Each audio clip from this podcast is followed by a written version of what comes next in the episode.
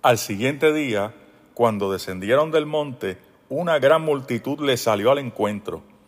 Para ubicarnos en contexto, el pasaje anterior nos habla de la transfiguración de Jesús delante de sus tres discípulos, Pedro, Jacobo y Juan. ¿Dónde estaban los otros nueve discípulos? Porque eran doce, ¿verdad? Pues de eso se trata parte de esta historia. Marcos en su Evangelio nos dice que cuando Jesús llegó donde estaban estos otros discípulos, vio a una gran multitud alrededor de ellos y a escribas, esto es maestros de la ley, que disputaban con ellos, es decir, discutían con ellos. Al ver a Jesús, corrieron a él y le saludaron. Jesús, Jesús, qué bueno que llegaste. De inmediato Jesús se dirige a sus discípulos y les pregunta, ¿qué es lo que están discutiendo con ellos? Aquí Jesús se encuentra con una situación sumamente tensa entre sus discípulos y los escribas. Y para colmo discutían abiertamente frente a una multitud, creando un espectáculo desagradable. Entonces Jesús toma control de la situación y le pide cuentas a sus discípulos. Sí, porque Jesús toma control y si tú eres discípulo te va a pedir cuentas, créelo. De pronto nos dice Lucas que un hombre entre la multitud clamó a Jesús diciendo, Maestro, te ruego que veas a mi hijo, es el único que tengo. Y sucede que un espíritu le toma y de repente da voces, es decir, que grita, y le sacude con violencia y le hace echar espuma, estropeándole. A duras penas se aparta de él.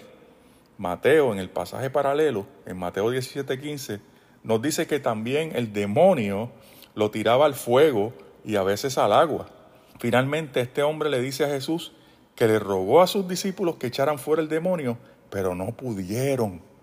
Aquí tenemos a unos discípulos desorientados y a dos personas en una profunda crisis, el padre y su hijo. Este padre amaba a su hijo profundamente, estaba sufriendo muchísimo al verlo en esta condición. ¿Qué padre o madre no se angustia al ver que su hijo está sufriendo, bien sea por malas decisiones o por una desgracia de la vida. Y aún nuestros nietos, nosotros que somos abuelos, vemos nuestros nietos sufriendo y se nos va el alma, se nos tiemblan las rodillas. Y el hijo estaba experimentando en su vida una condición causada por un agente externo. Esto tenía que estar causándole miedo, dolor, angustia y sufrimiento. Jesús, al enterarse de lo que estaba aconteciendo, y el ridículo que hicieron sus discípulos ante toda la multitud, los reprendió delante de todos diciendo, Oh generación incrédula y perversa, ¿hasta cuándo he de estar con vosotros y os he de soportar? Trae acá a tu hijo, le dijo Jesús al Padre. Y mientras se acercaba el muchacho, el demonio lo derribó y le sacudió con violencia. De inmediato, nos dice Marcos, que Jesús le preguntó al padre del joven, ¿cuánto tiempo es que le sucede esto? Y él dijo, desde niño, y muchas veces le echen el fuego y en el agua para matarle, pero si puedes hacer algo, ten misericordia de nosotros y ayúdanos. En esta circunstancia todos estaban atentos al muchacho que convulsaba en el suelo, ignorando al Padre. Pero Jesús entró en una conversación con él y lo atendió en su crisis. Esto es de admirar. Este hombre había sufrido mucho por la condición del muchacho, pues era su único hijo y desde niño estaba sufriendo. Imagínese usted, este hombre le salvó la vida a su hijo en múltiples ocasiones, salvándolo del fuego y de ahogarse en el agua.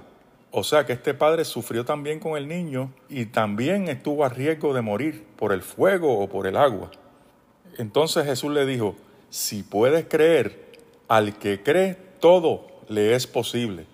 E inmediatamente el padre clamó y dijo, creo, ayuda a mi incredulidad. Era una situación difícil para este hombre, pues los discípulos habían intentado echar fuera el demonio y no pudieron. Así que la pregunta de Jesús era bien válida. ¿Tú puedes creer que yo puedo hacerlo? Aquel hombre tenía una fe tambaleante. Muchos hoy en día dicen que si no hay fe, no ocurre el milagro. Pero para Jesús era suficiente este clamor de auxilio, ayuda a mi incredulidad. De inmediato Jesús reprendió al espíritu inmundo y sanó al muchacho y se lo devolvió a su padre. Y todos se admiraban de la grandeza de Dios.